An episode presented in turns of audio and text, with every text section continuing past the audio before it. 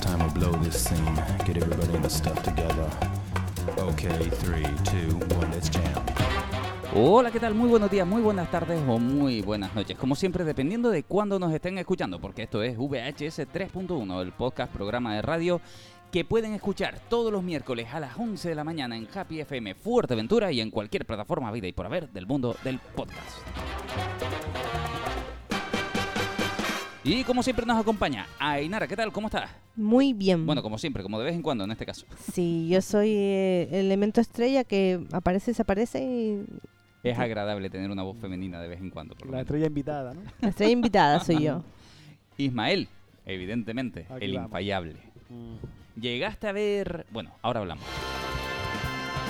Porque ya saben que VHS 3.1 es el podcast, programa de radio que pueden escuchar en cualquier plataforma y que además hablamos de cine, videojuegos y de todo en general así un poquito. A veces hacemos recomendaciones y la semana que pasada hablábamos de una película que se estrenaba en Disney Plus.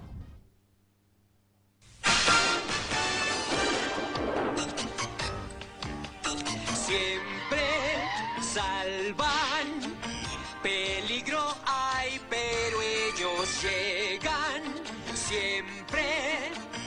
sin importar lo que hay. Si peligro es, hay que Evidentemente es Chippy Chop, para los que no lo hayan reconocido y para los que sí, pues un premio noventero, ochentero para todos Pero ustedes. esta es la música original. Esta es la música original La de la serie, original. porque vamos, bueno, esta es la versión latina, la que... Oirés, ¿no? Esa es la versión castellana. Sí, sí, pero Claro, es durita, ¿eh? No, no, Nosotros crecimos con la versión latina. es cierto. ah, será eh, por eso. claro. efectivamente, es cierto. Ah, Eh, Chippy Chop, Chip and Dale, para otros concretamente, es una serie de animación de dos ardillitas que ustedes conocerán porque entra dentro de los clásicos Disney. Esos dos personajitos que a priori no eran tan importantes, simplemente eran ardillas secundarias que podíamos colar en algún especial de Navidad y demás, que de hecho prácticamente no tenían ni siquiera voz, solo acción y reacción. Eh, y era un dúo cómico que funcionaba, pues vamos a decir que muy bien. Eh, Disney lo usó muchísimo y que llegaron a tener su momento de mayor éxito en Chip y Chop Rescatadores, que es la serie que además podemos encontrarnos concretamente en Disney Plus. Chip y Chop realmente se convirtieron en personajes icónicos de, dentro de, de toda la iconografía de Disney y de esos personajitos, hasta, como decíamos antes, hasta que llegan a tener su serie propia en una época donde, digamos que muchos animales de, de Disney trataron de tener su propia serie, hombre, así fue una a- época buena. Hombre, la tropa Goofy. La tropa ejemplo, Goofy, aventureros eh, en el aire de Balú, Pato Ventura. Pato Aventuras, el Pato Darwin. El Pato Darwin, es que tenía cosas Disney que molaban ahí. Es que Disney, lejos de todo esto, también ah, eh, licenció unos cómics que se hacían en Europa. Mm, en Eh, sí, justamente. Y ahí, pues, claro, ah, a raíz de que no se metieran demasiado con los guiones originales de las aventuras originales de Disney, ellos crearon sus propios mundos y le dieron Mm. más personalidad a estos personajes. Mm, y eso ha bebido de alguna manera a Disney después y es lo que le ha ayudado a añadir contexto a otros personajes. Yo recuerdo que eh, la editorial Ediciones B eh, trajo un montón de esos cómics, en- las, las trajo en- aquí en España y yo me acuerdo uno de ellos que me gustaba mucho que era un tomo, no sé cuántos números serían, con la vida del tío Gilito, de la época en la que era niño en Escocia y cómo va creciendo y va amasando la fortuna. Y eran unos cómics que estaban muy bien escritos y un dibujo espectacular, porque si algo tienen los cómics de Disney es que estaban dibujados muy muy bien hechos. Y tú, qué guay, qué dibujos tan y qué tramas tan serias para cómics que están orientados para niños pequeños, ¿no? Como pueden ser los de Disney, pero Es que ahí es donde ganaron mucha personalidad y donde yo creo que Disney misma eh, se dio cuenta que podía, podía tener esto una energía mejor, vamos a decirlo así, y le fue funcionando hasta el punto que, evidentemente es lo que estábamos diciendo, se empezaron a crear nuevas historias, se distribuyeron series de los propios personajes que a nosotros nos hizo disfrutar bastante. Ah, Hubo una época en la que Disney hacía series y, y ya hablamos aquí de Gargoyle, por ejemplo, eran series serias, vamos a decirlo así. Ellos hicieron crecer su propio target eh, con las series hasta que, bueno, volvieron a retomar la fórmula clásica. Eh, estaban por encima de esas posibilidades de La Sirenita 2, Aladdin, El Retorno de Jafar pero 2. eso y fue tal. muy después. fue Eh, mucho sí, más sí, tarde. pero que son fórmulas que para mí eran más acertadas la serie que las segundas películas, vamos a decir, relativamente económicas de la, Sí, la de la secuela directa a VHS. Mm. Justamente, además que eso podría haber sido un propio chiste de la película de Chipicho. Sí. Porque lo que todo esto viene a colación justamente de que Chip y Chop han ido creciendo, han ido evolucionando y eh, de hecho en la plataforma Disney Plus estos personajes han ido cobrando cada vez más importancia y recuerdan aquello que hablamos una vez de que Mickey Mouse tenía una serie moderna, nueva, que el target tampoco quedaba muy claro y estaba bastante loca, con unos tiempos, eh, si no me equivoco, del storyboarder y del director de, de, de Pocoyo, que estaba ahí marcando unos ritmos muy distintos y unos personajes muy locos que parecen, eh, juegan más a la elástica, a ese humor físico, a, a- a la locura del blanco y negro, pero traducido en lo que a ellos les gustaba, esa especie de mímica durante toda la animación. Eh, esto lo tradujeron en otra serie de animación 2D también con muy buena técnica y muy bonito acabado, de hecho, que era Chip y Chop, una, esta serie de las ardillas, donde una vez más rescatan su origen de no hablar y entonces todo funciona a través de una mímica que me parece además eh, impresionante, bien llevado cada episodio porque cuando juegas solo con la mímica, ahí hay un trabajo importante para el público y está muy bien hecho. Creo que tiene un sentido del humor a veces delirante. Eh, lo puedes ver y, y- y sentir que sí, que es para niños, pero no tanto en algunos momentos. Chip y Chop en el parque. es. Sí, justamente, Chip y Mm. Chop en el parque. Y tienen como aventuras muy locas, eh, de por sí ellas son como ardillitas muy locas. Y todo esto era como el preámbulo para la película que nos iban a lanzar. Chip y Chop, los guardianes.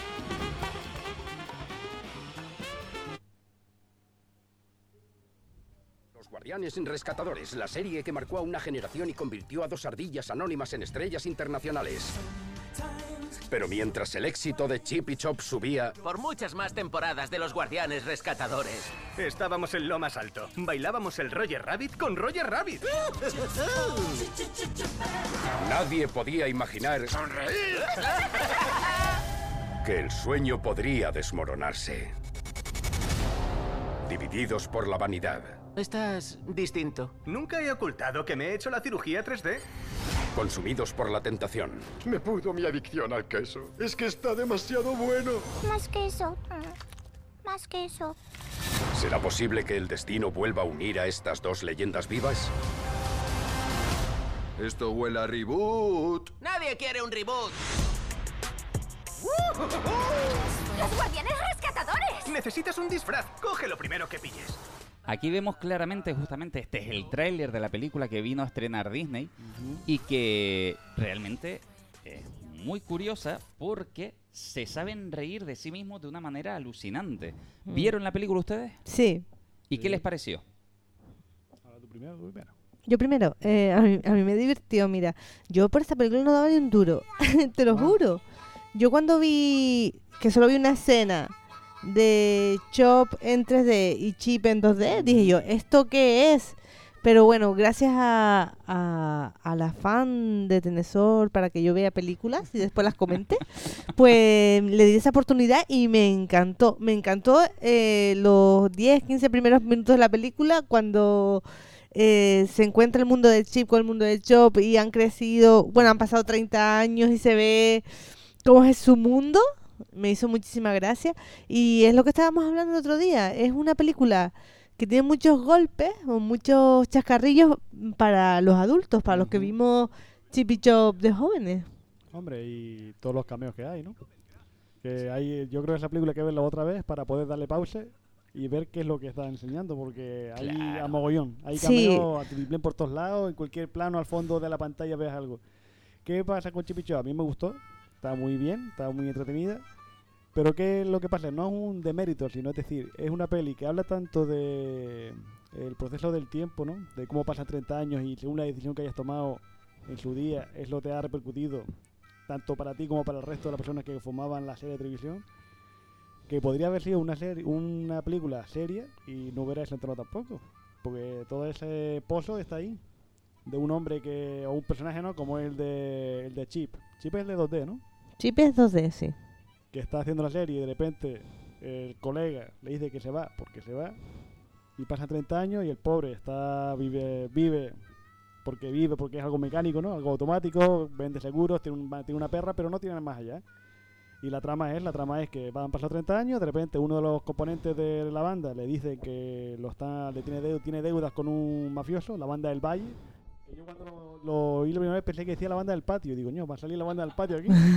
Pero no, la banda del valle y lo secuestran. Y entonces Chip se junta con Chop para buscar a... Que no había sido extraño la, la banda ¿Eh? del patio, Por porque eso. es que está todo, todo, todo está ahí. todo ahí. Y se unen todos para buscar a- al compañero que estaba a Monterrey, Jack era, ¿no? A Jack, Monterrey Jack. A buscar dónde está el tío secuestrado antes de que se lo lleven a Europa porque lo van a modificar para hacer películas cutres. Esas películas cutres que hay en el chino, pues esa, ese tipo de películas. De ahí vienen las películas cutres. Pues- no, no, después en la película hay un giro con eso. Pues no toda, viene de China. Toda esa, sí, por No. toda esa intrahistoria que tiene del resentimiento, ¿no? Porque es lo que tiene. Mm. El Chip tiene resentimiento de Chop de decir, por tu culpa estamos como estamos. Y Chop no tiene no tiene ese, digamos, ese pozo, pero sí sabe que la, que la fastidió. Sabe Mm. que no hizo lo que tenía que haber hecho de la manera correcta y él está intentando, digamos, vivir en algo que no... Está que no intentando gana. adaptarse a unos nuevos tiempos. Sí, vi- viendo festival en festival, pero sabe que eso no le da dinero. Buscando a alguien que le diga, vamos a hacer un reboot, porque es la época del reboot. Es lo que me gusta esta, de esta película. Está siempre la palabra reboot en la, en la, en la película. ¿Por qué? Porque eh, estamos viviendo en esa época. Todo es reboot. ¿Pero qué es un reboot? Explíquenmelo. Un reboot es, por ejemplo, eh, lo que está pasando con todas estas series como Hawaii 911, como hasta mismo CSI. Series que tuvieron su época, que fueron grandes éxitos, y la rescatan de nuevo. Traen a algún personaje nuevo, a un personaje icónico, y hacen una serie a partir de ese personaje. Claro, la relanzan a, a ese el coche nivel. fantástico, le sacaron un lanzamiento. Como Willow ahora. Como. MacGyver también. MacGyver también lo hicieron. Vale, eso, vale, son- vale, son vale, vale, vale. Lo que pasa que hay reboot y reboot. En este caso... No, es un re- reboot con los mismos personajes. Efectivamente, con los mismos personajes. Es como te digo, CSI acabó en el 2015. Y el año pasado hicieron otra vez el CSI de La Vega con los mismos personajes, con Grison, con... ah, no me acuerdo más nombres. Mm. Y tuvo tanto éxito que van a hacer una segunda temporada. De ser una, una serie evento, al final han confirmado una segunda. Esos son los reboots con los mismos personajes. Correcto. Y te digo, es una peli que me gustó. Y digo, qué pena que esta película hubiera tenido un enfoque serio. A mí me hubiera gustado más. Porque hablan muy bien de ese estilo. Para ser una película que está, digamos, orientada para gente joven, ha incidido muy bien en, en ese tipo de, de trama. Que un niño no va a comprender porque es un niño. Mm. De- a mí me hizo mucha gracia. No sé si has visto la serie de Warwick Davis, que es el de Willow concretamente, que tiene una miniserie donde él dirige a, otras gente, a otras personas como él, que son enanos, y trata de conseguirles papel en el No, cine, no. en series y cosas así. Y, y en esa serie eh, que juega el papel de, de, de que él hace como si fuera un documental, un reality show, Mm. donde él consigue que un día fue estrella de Willow, pero que ahora va a menos y, y trata de relanzar la carrera de otras personas como él y no sé qué, y es su agente. No para de dar la lata con el reboot de Willow que él quiere hacer. Además, cada vez que lleva a alguien a algún lado y ve a alguien conocido, ah, pues estoy escribiendo el guion de por si te interesa, podríamos hacer el reboot y no sé qué. Es lo mismo, es la misma personalidad que nos vamos a encontrar aquí en Chippy Chop Sobre concretamente. todo en Chop, ¿no? Que En es el que Chop, está frito buscando a alguien que le diga, vamos a hacer el reboot de, ah, de Chip y Chop. Es lo que está, está frito por eso. Porque vemos a Chip que ha aceptado una nueva vida, que de hecho se distancia. Que vive porque no le queda otra. Sí, básicamente. Porque el tío tiene la vida, digamos, una vida gris, de decir, voy de aquí al trabajo, del trabajo a casa y no hago más.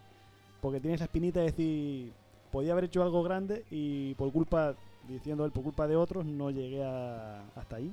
A mí esta es una película que me extraña, pero una barbaridad, una vez vista, que no llegará a cine. O sea, quiere decir... Sí, es una película que- de cine. Pero es normal, es que ya es normal.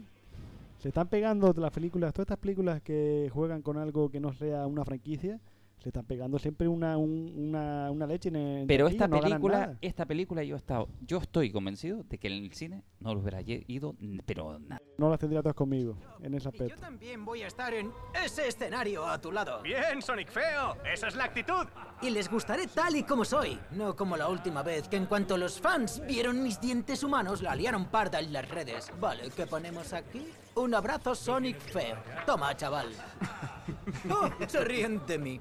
Me da igual. No me hace daño si yo sé el por qué. ¿Estás seguro? Sí, a lo que iba. Ahora mi suerte ha cambiado. Me han ofrecido un nuevo reality en el que acompaño al FBI en sus redadas. Me encanta la aparición de Sonic Feo porque además le marca el punto también de alguna manera en, en- en la película, en el sentido de que mm, coge la esencia de lo que es el actor fracasado, de alguna manera, ¿no? Y, y coge mm, posiblemente esa... ¿Cómo, explicarte? Esa idea de, no ir a más, pero creer que siempre tienes una esperanza. Quiere decir, un actor que se acabó todo, pero tú crees que todavía falta algo por hacer o lo que sea, y no terminas de aceptarlo. Y ese es el Sonic feo que además es una película que juega mucho o atenta mucho a la, actualidad desde el punto de vista de, mm, por ejemplo, resume, yo creo que la película, la aparición de Sonic Feo, porque es un personaje que en realidad no importa, que en realidad no existe, simplemente que tenía que ver, para que lo- los que no lo sepan, hubo antes de la película de Sonic 1 un tráiler que se lanzó por internet de estos trailers que se lanzan a nivel especulativo a ver cómo reacciona el público ante la posible llegada de Sonic. Y sin embargo el tráiler lanzaba un Sonic humanizado Muy al humano, máximo Demasiado. Mm. cartoonizado a un nivel que trata de mezclarse con una humanidad, humanidad y que además se buscaba de alguna forma, eh, yo creo, el- se buscaba el realismo, pero también testear a la gente a ver cómo lo aceptaba. Y la gente lo defenestró, porque además Sonic de por sí es bastante cartoon. Quiere decir, tú no tenías que cartoonizar lo que ya estaba cartoon y tampoco te podías a ir a humanizar algo en exceso como habían hecho. Y habían hecho ese tráiler donde nos encontramos a ese Sonic feo. La gente lo hundió a través de Twitter. Cuidado que reaccionaron muy bien y cambiaron todo el diseño hasta el Sonic final. Yo te digo que eso estaba planeado. Es posible. Yo ahí, eso, feo- eso lo hablamos aquí. Sonic Feo está planeado. E- Es posible, yo no, no me voy a meter en esa parte, pero eso sí que sucedió. Quiere decir, la gente caneó tanto a ese Sonic que supuestamente, pase lo que pase, se cambió en la película final. Pues ese Sonic feo que la gente rechazó es el que sale en esta película, esperando roba- su momento, Y el que se roba la película. y prácticamente es el que roba la película. porque si ya acuerdo. está Chippy Chop, el- la tercera pata de la mesa de aquí es Sonic Feo. Aunque aparezca poco, está ahí. Pero aparece más de lo que yo pensaba, sí, sí. porque hay muchos personajes que aparecen poco, realmente como un guiño, pero este aparece como mucho más que un guiño y tiene un protagonismo que a mí no me extrañaría para nada que lleguen a ser un chip, chip y chop segunda parte y este sea como un compañero más, porque, porque ha arrancado, ha arrancado y ha tenido mucho protagonismo y además la gente le ha cogido cariño, o sea, del rechazo han pasado al amor.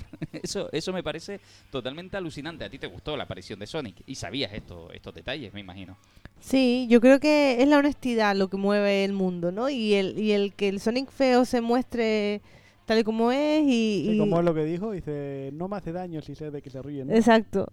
Y, y yo creo que eso es- ha hecho que la, la, la gente se acerque a, a ese personaje. Vamos a irnos al nivel de la película para que ustedes la entiendan si no la han visto. Oh, sí. Qué mal rollo daban. Pues creo que aquí es donde acabaron todas. Vamos, venid. Jura mí, Harkomid. ¿Qué? Traigo algo para Sweet Pete. Un regalito Espera, de espera, míos. pero no vas a poner... ¿El qué? Ten cuidado, ¿eh? ¿El qué? No, no, no, no, no, no, no. Ah, conozco.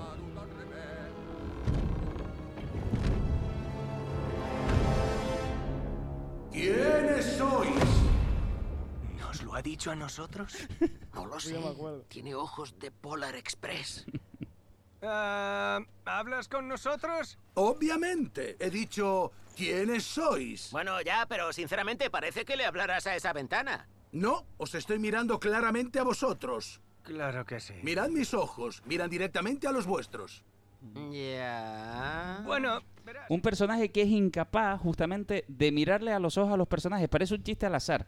Pero no, formaba parte de ese valle inquietante que existía en esta época, concretamente. En los 2000, ¿no? Claro, y, y este personaje resumía, muy bien dicho aquí en el chiste, resumía un poco Polar Express y esas ganas que tenían, sobre todo Tom Hanks, que adquirió esa empresa de... Robert Zemeckis era el director. Sí, pero Tom Hanks fue el que se empeñó. Tom Hanks estuvo trabajando en los orígenes de Pixar y vio que el 3D era una cosa de la leche y que iba a gobernar el cine eh, de alguna forma, como lo ha hecho, y que iba a cambiar la industria. Pero Tom Hanks tuvo una idea fantástica que fue decir, ostras, pero Toy Story y todo esto lleva mucho, demasiado trabajo, demasiado dinero. Yo creo que si cogemos capturas de movimiento y hacemos un par de retoquillos, nos saltamos toda la animación, todos los animadores, y lo único que aportamos es como mucho realismo en, en los personajes.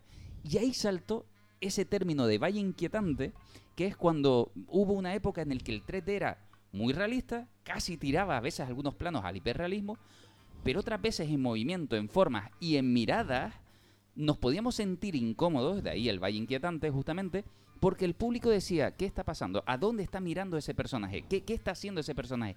¿Qué pretende expresar ese personaje?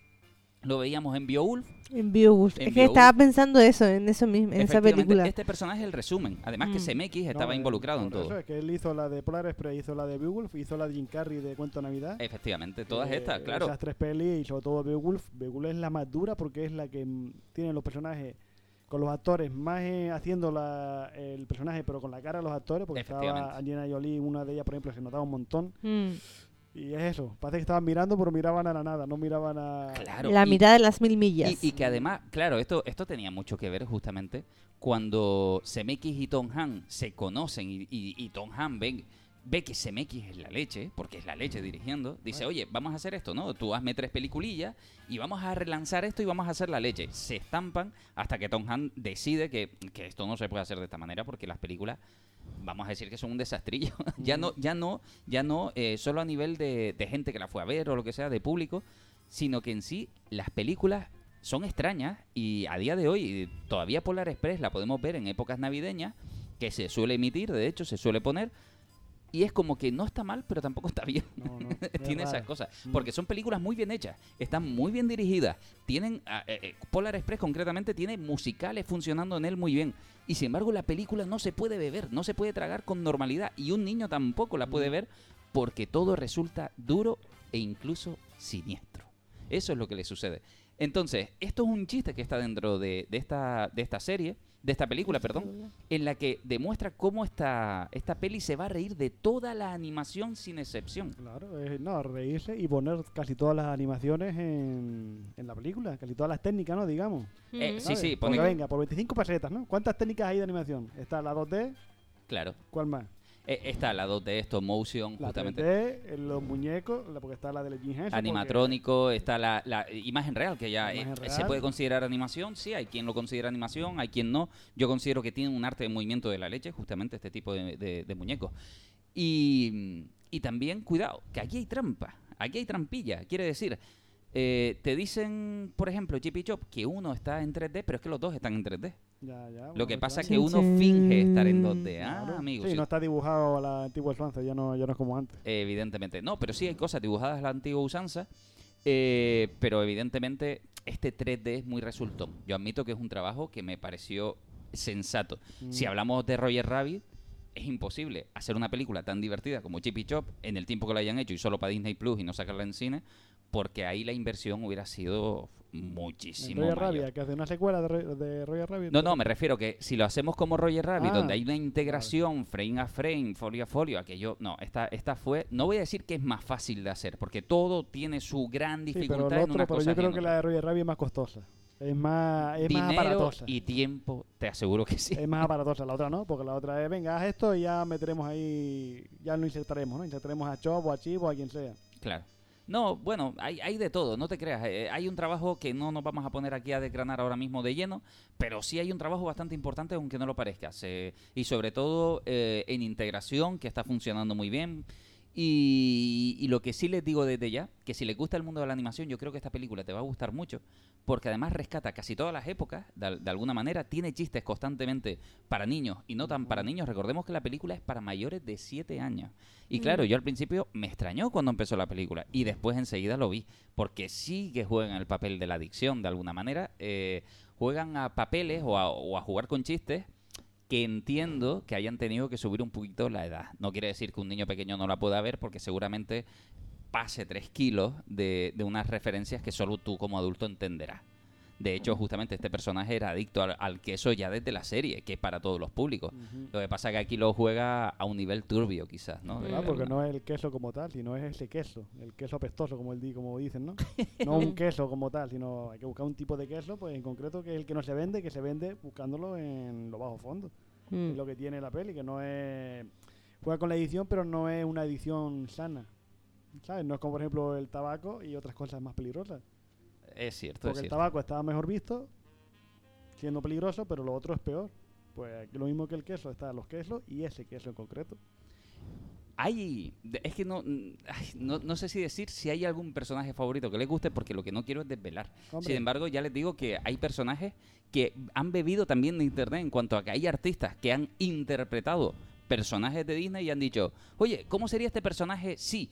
Y, y- y hasta estos personajes salen. O sea, ha sido un. Es una película caótica en muchos aspectos, muy divertida. Y efectivamente, yo llegué a poner pausa en algún momento y me encontraba personajes de la Warner, de Pixar, de Disney, de. O sea, todo mezclado en una nevera. de- en diferentes marcas. Sí, Fue muy divertido. que estaba, que estaba el Frozono, ¿no? El de Frozono, Lo sí. Increíble, está- es Mm. que Yo la vi una vez, solamente la he visto una vez. Peppa pero Pig, claro, la patrulla canina. pe- Peppa- eh, no, eh, pero eso es demasiado Peppa Pig, es de- como se la, la secuestran, pues no sabes qué aparece ahí. Claro, no, pero si porque- nombran que la patrulla canina Sí, atacó sí. a Peppa Pig. No, y el pequeño Pony también Eh, está... sí, My Little Pony está por ahí, es verdad. Es que uf, ahí demasiado. Es poner pause y ver, a ver, aquí está este, este, este, porque si no te vuelves loco. Em, Aina, ¿tú tienes así como un personaje favorito en toda esta película? Sin, sin, hay uno que no, no vamos a, a- a decir. Ya. Hay uno que no vamos a decir, que no lo vamos a desvelar. Eh, yo me quedo con Chop. ¿Es el que más te gusta? ¿Por qué? Es el más tierno para mí. ¿Sí? ¿Por qué? Porque, no sé, me quedo con él porque es el que está intentando recuperar y resarcir, ¿no? Esa, esa, esa disputa que hubo entre Chip y Chop en su pasado. Y, y después su inocencia, ¿no? Es como cuando Chip le dice, bueno, pues ya está todo arreglado, él cree que está todo arreglado y, y no está nada arreglado. Entonces, no sé, e- esa y ese cambio, ese giro que da el personaje al final también de No decir las indirectas, ¿no? no, no, no entiende las indirectas, un poco como yo. Y el giro final también del personaje me gusta, cuando lo llama la gente y no está disponible para la gente y no va a decir más nada. Cierto. A ti, Ismael. Hombre, Chop, no sé, Chip me parece también muy un personaje que está bien construido, igual que Chop. De decir, como personajes de dibujos animados típicos han sacado, tal- han podido dar una profundidad tan, tan interesante a los dos. Porque después el resto no. Porque como Terry Jack está como resorte y después los otros dos miembros aparecen al final. Como... Eh, sí, sí, no, no se le da mucha importancia. Pero está claro que, pero te digo, Chip puede ser, pero es que Sonic Feo hizo mucho. es lo que más te gustó. Sonic Feo que hizo mucho, y es que interesa muy, eh, está muy bien hecho todo lo que hicieron con el personaje ese. De ser algo que solamente sería un cameo gracioso, es decir, vamos a poner a un desechable aquí, a decir, tiene potencial. Eh, Es cierto, es cierto. De hecho, la parte esa, en la casi nada más empezar la película, para mí es la parte más potente de toda la película. Es más, no te voy a decir que la película vaya cuesta abajo o lo que sea. eh, es divertida. Yo creo, además, eh, se merece verla alguna vez más por, por, por pequeños chistecillos y pequeñas cositas que hay por ahí. Igual puede ser que dura una hora 48. Por ahí creo que duraba. Igual le sobran 10 minutillos. Porque hay un Independientemente- momento en la peli que sí, que va, va, va bien, pero hay un momento en la peli, para mí que hace como que se repite. ¿Sabes? Porque Hay a- dos momentos donde parece que la película se repite, ¿sabes? pero, Parece que se pero no. repite y dice, "Ey, parece Pa- que hay... pasan desapercibidos. Tampoco, tampoco es una locura, ¿eh? No, pero, no- veces- pero sí se nota en algún aspecto. Independientemente de eso, yo considero que la película eh, está muy bien, está, está para ver. Eh, ay, ostras, lo que pasa es que para mí parecía que tenía todavía más potencial, como que se le podía haber sacado más chicha, lo cual tampoco está mal. Tú la ves y dices, ostras, pues sí, la peli, mira, mírala sin expectativas, ¿eh? A mí me divirtió especialmente porque no esperaba absolutamente nada de ella, más allá de que el tráiler, oye, pues me llamó la atención, Chipicho, ¿qué hago yo viendo Chipicho ahora? Esto me va a aburrir y sin embargo me gustó, me atrajo. Y, y de hecho yo creo que si, hace- si hacen una segunda parte, a mí me tienes para verla porque creo que tiene mucho mayor potencial que sacarle a este, a este producto y que además abandonaran de alguna manera, entiendo Roger Rabbit en su momento, que de hecho Roger Rabbit eh, para mí sigue siendo muy superior en muchísimas cosas, en guion incluso es muy divertida, eh, pero sí que agradezco que lo que no haga esta película, como sí sucede en Roger Rabbit, es centrarse en la idea de los dibujos animados, gente que sea racista con los dibujos animados, este tipo de cosas, ¿no? Sino que se acepta el mundo tal y como es, y hay consecuencias y hay problemas en él y ya está, ¿no? No, no, no tiene más pérdida. ¿Hay algún personaje que le sorprendió que sí apareciera? ¿O hay algún personaje que le gustaría que apareciera en, en alguna de las pelis si se hicieran más? Hombre, yo creo que sorprende el villano. ¿Te sorprende? Sorprende. No puedes esperar que fuera ese villano. Puede Es ser. cierto que con el... ay, yo, mira, lo- a mí, ¿sabes qué me gustó de Romper Ralph? El- la idea, por ejemplo, de los malos no tenemos por qué ser malos y todo este tipo de cosas. Eso, eso me habría gustado aquí. Un Jafar, una cosita de esta. Hombre, tienes que darte cuenta que al- en los momentos finales, solamente el personaje del villano cuando está ahí, todas las cosas que tiene, porque tiene una pierna de... Es de- buenísimo el malo Una pierna final. de... como el que Nebudi era, ¿no? Sí, Un brazo de Romperral. Y después una de las piernas era tipo Transformer. correcto. No, no, está hay todo gama, gama de, de personajes reconocibles eh, en está ese, todo, está todo. solamente en un, en un solo personaje. Está todo. Esta yo creo que película... el villano a mí me sorprendió. Esta película está desde mi punto de vista, para recomendar. Absolutamente. Si tienen un ojito, además que yo la semana pasada me parece que decía, creo que va a salir en cine, porque me la esperaba para cine. No, no, ya la tienes en Disney Plus, le puedes dar a play y divertirte, es así de simple. Y, y que además te aseguro que la puedes ver con cualquier niño y tú, y tú, si eres de los 80 a los 90, no sé qué, te lo vas a pasar bien, porque tiene un montón de referencias. Y si no te gusta la animación, tranquilo, que también hay imagen real. La, puedes ver por ahí y ya está. Eh, está muy bien. No tengo nada más que decir. Nos vamos de la alegría. Yo no sé cómo nombrar esto, si a la tristeza.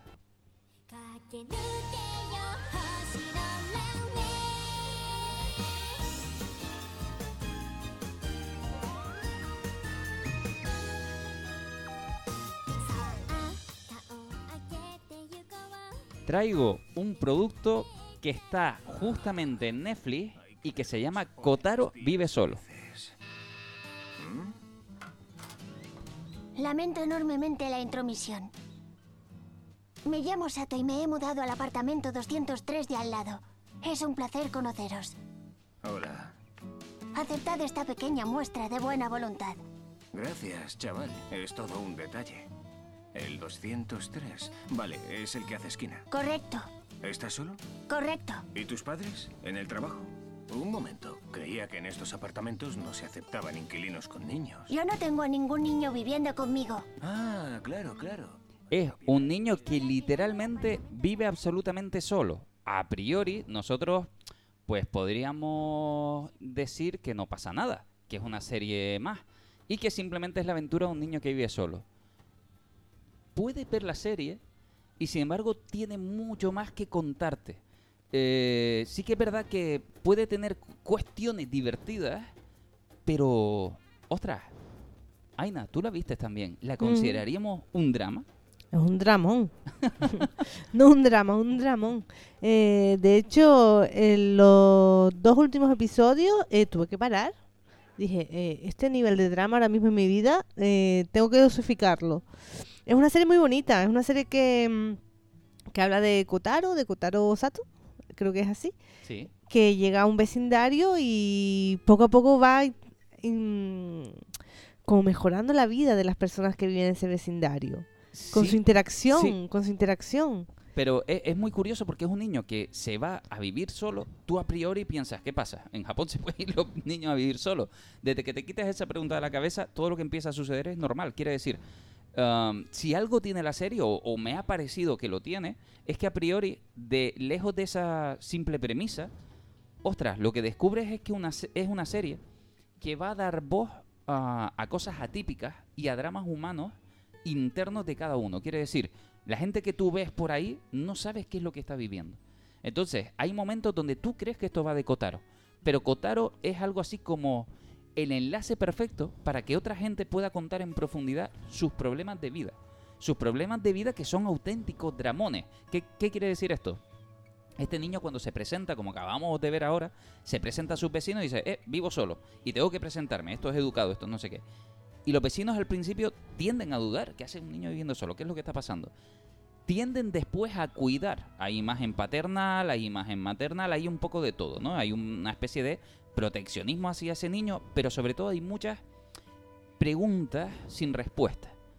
Y cuando vas obteniendo respuestas es poco a poco, mientras va sucediendo la serie, con cuestiones absolutamente dramáticas, con resultados que, mm, que se te puede llegar a, a caer una lágrima del ojillo, pero claro, de pronto descubres que esa conclusión no es porque el niño te la haya contado, sino porque tú sabes o que te ha pasado o que alguien le ha pasado lo mismo que le está pasando al niño en no sé qué situación, la entiendes y la resumes en es que una vez conocí a una persona o a mí me pasó de pequeño X cosas que puede ser violencia en la casa, puede ser eh, violencia de todo tipo. Resumo, hay un episodio, por ejemplo, en el que el niño empieza a veces con una simple frase.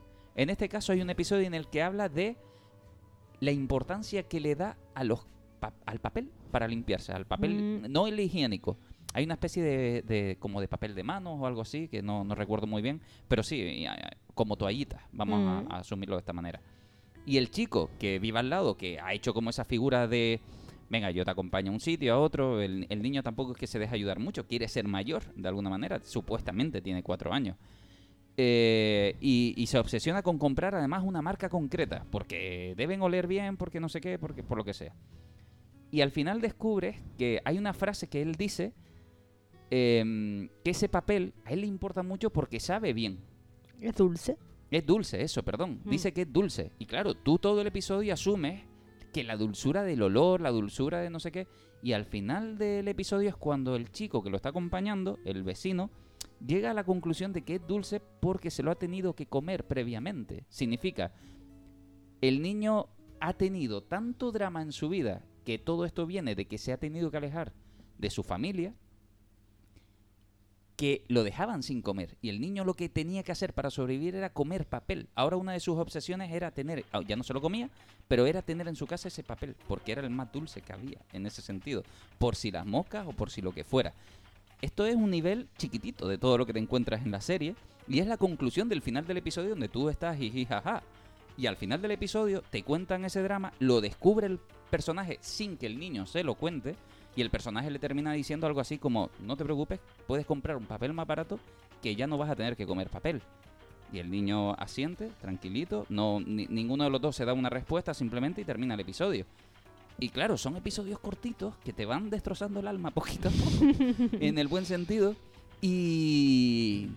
Y ostras, y de repente eso es, como estaba diciendo antes, es el imán de otros personajes que de repente sientes, sienten una empatía enorme hacia este personaje por algo, no sabemos por qué, y descubrimos el trasfondo de que, por eso te decía, es como el catalizador de contar historias de gente Mm. que tiene dramones y sin, sin esta verdad de este niño, ni siquiera lo sabrían los demás. Mm. Y eso me encanta porque es darle voz a un drama, eh, a- al drama de la gente y de alguna manera normalizar que estas cosas pasan en la vida, ¿no? Y, y- y si algo tiene esta serie es que juega a contarte esa verdad y me parece alucinante. Mm. ¿Te gustó bien, bien, bien la, pel- la serie, aunque te falte un par de episodios? De momento No, no, bien? la vi entera, la vi entera, solo que paré, no, Ah. no, no la vi, no la vi completa, es decir, los dos últimos episodios paré, mm, descansé y al día siguiente los terminé de ver. Y sí, sí que me gustó, me gustó y, y es lo que dices, ¿no? Es como problemas gordos, problemas importantes se van sucediendo en, en las personas que conviven con, con Kotaro y como Kotaro con una entereza, eh, con una firmeza, con unas ganas de superarse, va sorteando obstáculos, ¿no? Y, y me encanta mucho porque es un niño que es lo que tú decías, mejora la vida de los demás, pero también los reeduca. Si, algo, si algo tiene estos viajes del héroe curiosos y extraños, cuando tú pones a un niño a vivir solo, algo que va a suceder de manera natural, eh, si la serie es buena, o si el producto es bueno, es que el niño sea el que eduque a los adultos. Y eso es lo que va a pasar, básicamente, ¿no? Los, los adultos van a aprender a rellenar unos huecos que todavía no han podido madurar gracias a este niño, gracias a que de alguna manera interactúan con él y sienten la necesidad, tiene la suerte, en este caso, el personaje de Kotaro, de que da en, unas, en un vecindario eh, que de alguna manera hay dos o tres personas que deciden hacerse, no responsables del niño, porque el niño es responsable por sí solo, pero deciden... eh, Cuidarlo. Sí, de alguna manera cuidarlo. Entienden el drama que podría haber detrás sin quererse meter en él, que eso es una cosa que a mí me parece muy japonés. Nadie se quiere meter en nada, pero dentro de lo que cabe yo intento hacer un papel eh, y es echarte una mano en las cosas. Y respetan muchísimo al niño. El niño también va al colegio, va a la- a- con, con otros niños Al y también ayuda a madurar a otros niños. Y es muy bueno ver los dramas de los propios niños, que pueden ser muy naturales, me parecen, eh, quiere decir, son niños pequeños y tienen sus propios dramillas. ¿Qué pasa? Ujú. Ostras, que a veces se echan a pelear un drama con otro, en plan, imagínate que el Kotaro que vive solo, que tiene estas historias personales, en su jardín de infancia hay un niño que dice, es que mi padre no me regala cosas, ¿no? Imagínate cuál es el nivel. Y Kotaro lo respeta, lo deja hasta el final. Y hay un momento en el que dice, no, no, es que tú tienes padre. ¿Sabes lo que te digo? Claro. Y, y entonces como que a los niños también lo vas de vez en cuando, pero muy suave, muy respetuoso. eh, y los niños van como yéndose a su casa de repente en plan de guay. De hecho hay un niño, hay un episodio donde un niño le invita a escaparse de casa. Y Kotaro dice, ¿te quieres escapar? Vámonos, nos escapamos. ¿No? Y entonces dice, vete para mi casa, ¿no? Y se lo lleva para su casa. Y el niño está todo el rato, ay, nos hemos escapado, qué guay, qué no sé qué, qué tal. ¿Y cuándo vienen tus padres? ¿Y cuándo? Y empieza a ver la situación del niño. Y el final del episodio es en plan de, mira, yo me voy para mi casa. Con mis pa' mi- padres. Claro, me voy con mis padres y demás, que lo de escaparse pues tal. Pero Kotaro lo ha estado respetando todo el rato, está, está muy bien. La verdad que la serie es buenísima. Además, todo tiene una buena excusa. Quiere decir, vemos a un niño que a propósito en el guion, para que a nosotros como, de alguna manera, como espectadores, entendamos que ese niño es más adulto que el resto, porque salen niños de la misma edad, él asume el rol de un anime que le gusta mucho y habla como ese personaje. Eso quiere decir que hablará casi en prosa, en verso, no, mm, no mm, quiere decir, tiene En un lenguaje lenguaje, antiguo, sí, ¿no? en lenguaje antiguo, ¿no? Muy, Sí. muy respetuoso. Os presento, no sé, qué, ¿no? Y este tipo de Ah, cosas. Y, y- Tonosama era, Sí, me a. Tonosaman, justamente. Y entonces eso hace que el niño tenga un lenguaje como muy adulto, pero sabemos que es porque está copiando una serie infantil que a él le encanta, a ese protagonista, pero nos ayuda a los demás a separarlo del resto de niños y a que tenga un lenguaje más maduro que esté bien involucrado, no solo porque él se crea más maduro, ¿no? La verdad, Aina la recomiendo, sí o sí, ¿no? Ujú. Tú ¿Esta también. música es de la, de la serie? No, esta Ah, música es Cowboy Bebop de toda la eh, vida. El cortarrollo que estás hablando, porque esto con los ¿Con, esa- que- con esos tambores? eh, ¿no? con, con los que, con leres que era Chipichó, de repente vemos este No, no, dramón. hemos cortado el rollo, Digo, pero... es que la música es de. Como es tanto el contraste, porque he visto imágenes de cómo es Kotaro y el- un dibujo limpio, un dibujo. Mm. divertido, l- ¿Eh? mm, Sí, loco, sí, a por veces y de atrevido. repente ves eh, la gravedad de lo que se está contando y uno dice, uff. Es que el Igual es que la contraste. música es igual que la música así. Es que Kotaro no sabes qué pensar, no sabes si es una serie de drama, que lo es, evidentemente, pero es que después tiene todo positivo, en el sentido de hay un drama, pero tranquilo, ten fe en la humanidad porque hay gente que ayuda a que Sí, estas co- cosas yo no creo son... que yo no la he visto la serie, pero mira, la veré. Encima si es cortita, pues Es, es muy cortita, es muy pues cortita. mucho mejor. Pero yo lo que veo es que este personaje es el personaje, el que dice, el que no eh, ni prohíbe, ni eh, ni hace ni, ni incentiva, no, ni, ni anima. Y nos dice, ¿tú quieres hacerlo? Sí, sí, Vamos. justamente. No, no te va a juzgar en ningún momento. Es lo que te va a hacer en todo caso. Tú, ven con- tú haz lo que tú quieras hacer, que ya te darás cuenta si lo que tú quieres hacer es o no es correcto. Y Efectivamente. tú mismo llegarás a la conclusión de que igual lo que estás haciendo no es lo correcto. Y, y además está lleno de dualidades y de decisiones eso que no se van es- tomando. No es el típico que te va a decir, ves, es que has hecho eso porque esto, tal, tal, tal, tal. No, no. Él va a hacer que tú llegues a tus conclusiones derivadas de la decisión que has tomado. Y eso, la verdad que eso me interesa. Eso está bastante bien. Y, y es muy interesante cómo... cuan- Pero supongo que habrá que tener ese papel dulce, ¿no? Habrá que tenerlo a mano, ¿no? Habrá que tenerlo a mano, sí. ¿no? Para cuando lleguen los dos capítulos que dice Aina, pues tenerlos ahí, no para comérselos, pero sí para humedecerlos, ¿no? A mí, Correcto. si algo me gusta sobre todo es eh, ese papel que juega justamente de una dualidad de decir, ostras, hay gente falsa en este mundo y gente que sin ser falsa es buena gente, ¿no? Y, y juega ese papel de decir, a este tío que parece que no le importa nada, está haciendo un papelón de vida, está Mm. criando, está ayudando, está tal. Y otros que parece que mm, sería todo lo contrario, son los pasotas, son, bueno, es, es la leche. Esto ha sido un éxito en Netflix, es un éxito de estos inesperados que la gente le ha gustado y de hecho Netflix se animó y entonces eh, hizo, hizo no, la, la palabra no es hacer, simplemente promociona, pone una serie que justamente va en esta línea de decir, ostras, eh, si Kotaro vive solo, le gusta a la gente, igual Soy Mayor, que es un reality japonés, también le va a gustar a la gente.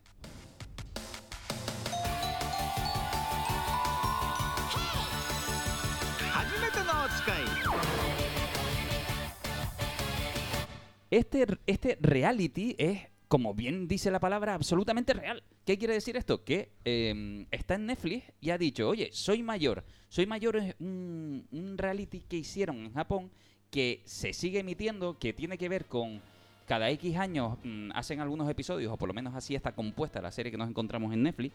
Nos podemos encontrar 2012, 2014, previo, no sé qué, 2018. Y lo que básicamente esa frase de, esa palabra de soy mayor para describir esta serie no es más que padres que voluntariamente permiten a sus hijos hacer una tarea por primera vez en su vida. Y esto significa que puede ser ir a hacer una compra, un, recado. Pero ese recado puede ser una auténtica locura. Y estamos hablando de que en el primer episodio, por ejemplo, nos encontramos a un niño de tres años y medio, casi cuatro, que le cuesta balbucear todavía, que le cuesta hablar. Eso sí, está en, en japonés y tenemos que leerlo en subtítulos.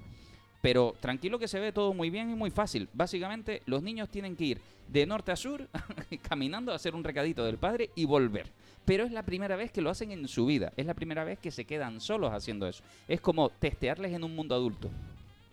Y hay unos cámaras que se disfrazan y que llevan unas cámaras como si fueran cajas de herramientas o cuestiones así para seguir a los niños, evidentemente, sin que estos se percaten demasiado de que están siendo vigilados. Eh, y me parece una auténtica locura. Cuando mandas a un niño de casi cuatro años que no llega, que le cuesta caminar y lo mandas de norte a sur, que tú lo ves cruzando carreteras, enseñándole a... No, tienes que llevar una banderita blanca porque los semáforos pasan tres kilos en plan de... Usted levanta la bandera y a ver que los coches paren y cuando paren los coches usted cruza y estamos hablando que se ven autopistas principales, que tienen que cruzar carreteras, calles, no sé qué, llegar hasta una tienda, comprar... me parece una auténtica Yo brutali- lo que sé brutalidad. es que los japoneses para los reality son unos bizarros. Sí, Perversos. sí, sí. Está un buen amarillo, que es el clásico, ¿no? Las hamburguesas y tal y cual. Pero tú miras lo, a lo que hace Zapi no ves en vídeo en YouTube sobre algunos realities que hay en Japón y tú te llevas la mano a la cabeza porque están como una cabra. Eh, a- a- y sin embargo, fíjate, Ainara, tú viste el primer episodio, mm, si no me equivoco. El del niño con el pañal, que Correcto. fue a Que- que- que comprar... prácticamente iba con un pañal a comprar, sí, sí.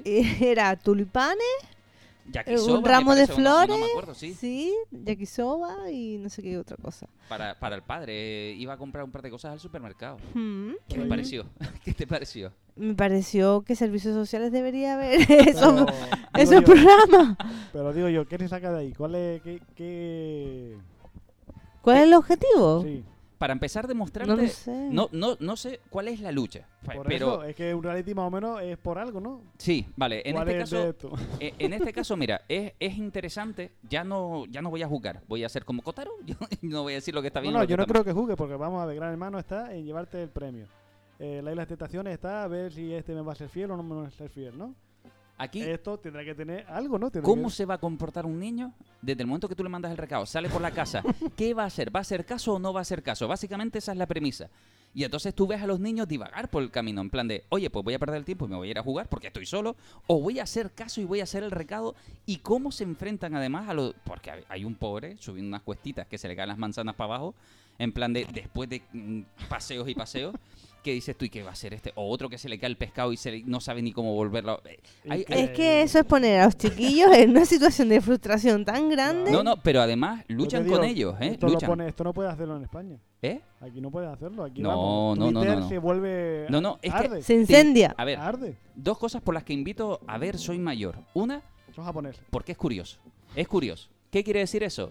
Lo que tú creas que es Japón, esto es lo que de alguna manera te puede enseñar lo que es Japón. ¿Qué significa eso? Autosuficiencia. No, no, no, no, no, no, no, no, no. Vamos, vamos a alejar ahora el reality por momentos y decimos, esto es una familia, su niño. Cuando tú introduces una cámara ahí, estás viendo parte de la realidad japonesa, de cómo es la casa, de cómo es la cultura, de cómo es el respeto. Cuando ves las calles, estás viendo todo ese tradicionalismo que, a lo mejor podemos ver en proyectos de anime o en películas o lo que sea y creemos que es pura fantasía y estamos viendo que no, que en la vida real ese tradicionalismo está ahí, está ahí eh, eh, involucrado en toda la sociedad de una manera alucinan- alucinante. De hecho, si hay algo bonito también en la serie, algo que me parece interesante es que el niño de casi cuatro años va dando las gracias a todo el mundo, eh, no se le olvida nada de eso y trata con respeto todo lo que...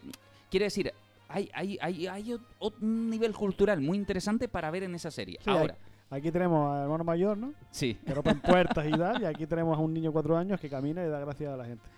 Pues ese, sí. es el, es el nivel directamente, ¿no? Pues sí, pues sí, básicamente. Eh, pero entre otras cosas, después también podemos ver que si nos alejamos del si está bien o está mal, prácticamente todos los niños terminan haciendo sus tareas.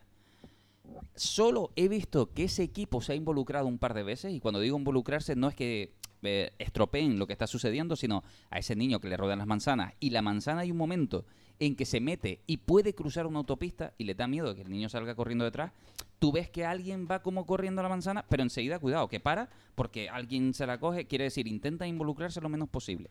Y de hecho, creo que lo consiguen la mayoría de las veces, pero los niños terminan eh, cumpliendo el objetivo, el reto, y además ves a los padres con una autoridad y un- uno de estos momentos en el que los niños dicen, qué guay, voy a hacer una tarea yo solo. Pero cuando se plantea el momento, la verdad, que tienen que cruzar la puerta, muchos lloran y piden a gritos, mamá, vamos. Y ves como el, no, toma un caramelito, vete, vete tú, no te preocupes. Y entonces el niño dice, venga, pues ya me cambiaste la actitud, ¿no? Y se va y feliz, y ves las frustraciones y de repente un niño empieza a gritarle por la ventana a la madre, mamá, es que esto no... Y se pone a llorar y dice, sí, sí, sí, pero vete, pero vete. O sea, ahí, no, no digo que sean despegados, evidentemente están haciendo su papel en, en, este, en este juego del reality. Pero me parece alucinante, o sea, es cuanto menos impactante, chocante. Curioso, ¿no? Sí, sí, sí. Eh, te digo, una cultura diferente. Mm. yo invitaría a verlo por muchas curiosidades y además, una vez más, alejándonos de si me parece bien o me parece mal, es súper divertido ver las divagaciones de los niños. Eso, eso sí, sí me gustó mucho. Conclusiones absurdas a las que pueden llegar. eh, caminos que evidentemente son más complicados o más lejos para llegar a un sitio, a ellos les parece el mejor del mundo. Y, y- y, eh, bueno, y también... La naturalidad con que toman decisiones, ¿no? Efectivamente. Mm. Y, y cómo les cuesta a veces o cómo les resbala la cabeza también a la hora de, de llegar al lugar y no sé qué. Y, y a veces el narrador ayuda a descifrar lo que puede estar pensando, ¿no? El narrador hace un papel muy juguetón, vamos a decirlo así, y termina llegando a ser un producto, vamos a decirlo, divertido, siempre entendiendo que no es mi hijo. si fuera mi hijo, te aseguro que no me llegaría a parecer, a parecer nada divertido. Yo entraría más en uno de los últimos episodios donde un padre está diciendo es que se me rompe el corazón al ver al chiquillo irse, mientras su madre le dice es que eres muy blandito con el niño. No sé qué es. Eso, Madre mía, niños con pañal. Efectivamente, literalmente, niños con pañal.